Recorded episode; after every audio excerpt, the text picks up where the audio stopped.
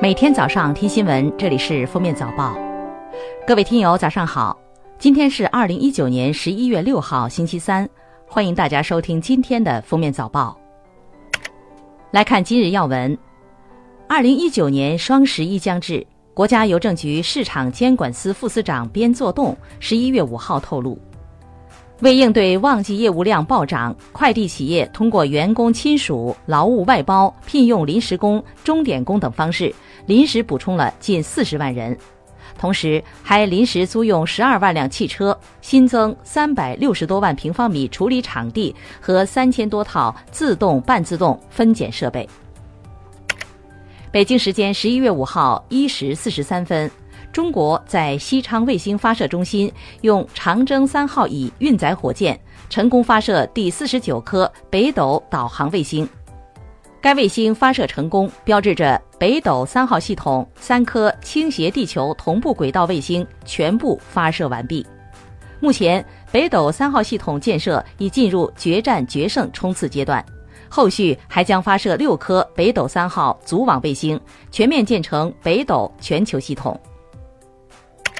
国家新闻出版署近日发出关于防止未成年人沉迷网络游戏的通知，规定每日二十二时到次日八时不得为未成年人提供游戏服务，法定节假日每日不得超过三小时，其他时间每日不得超过一点五小时。规定网络游戏企业不得为未满八周岁的用户提供游戏付费服务。八周岁以上未满十六周岁的未成年人用户，单次充值金额不得超过五十元人民币，每月充值金额累计不得超过两百元人民币。农业农村部五日发布关于进一步加强生猪屠宰监管的通知，指出，从严审批定点企业，小型生猪屠宰场点以县为单位计算，只减不增。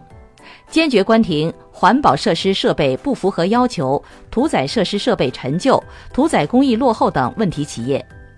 对于不按规定实施肉品品质检验、代宰户直接宰杀生猪、出租出借场地等行为的，一律予以关停。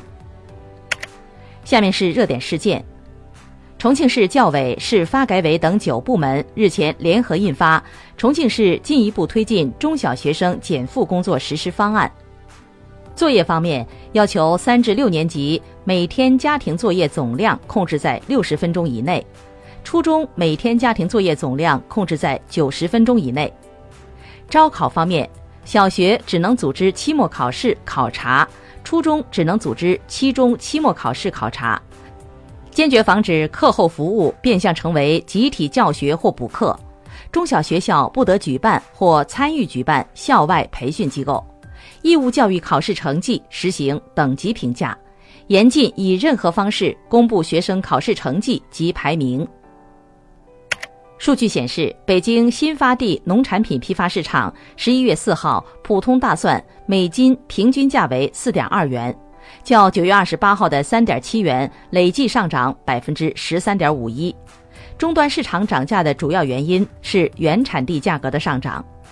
十月底，金乡冷库新蒜价格为每斤三点七五元，较九月底的二点八元累计上涨约百分之三十五，较去年同期上涨近百分之两百，达到近三年新高。听说过认养古树、认养动物，如今文物建筑也能认养了。近日，有十家企业和集体与十处文物建筑所有人在山西省高平市签订文物建筑认养协议。据悉，在山西省文物局发布的山西省文物建筑认养推介项目名单中，全省有近三百处文物建筑可供社会认养。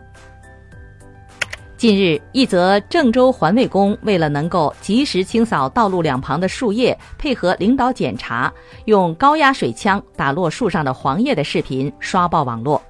在视频中，环卫工说：“领导检查要求看不见一片树叶，这很难做到。加速黄叶落下，能集中清扫。”环卫部门表示，没有要求环卫工人用水枪打树叶，将约谈负责环卫工作的管养公司相关领导，加强相关作业的规范要求，杜绝此类事件再次发生。最近有游客发现，峨眉山金顶金刚射身崖处建起了一道厚厚的玻璃墙，部分游客认为有点别扭不自然。对此，峨眉山景区相关负责人回应，此举主要是在不影响景观的前提下，保障游客安全，尽可能防止和减少轻生事件的发生。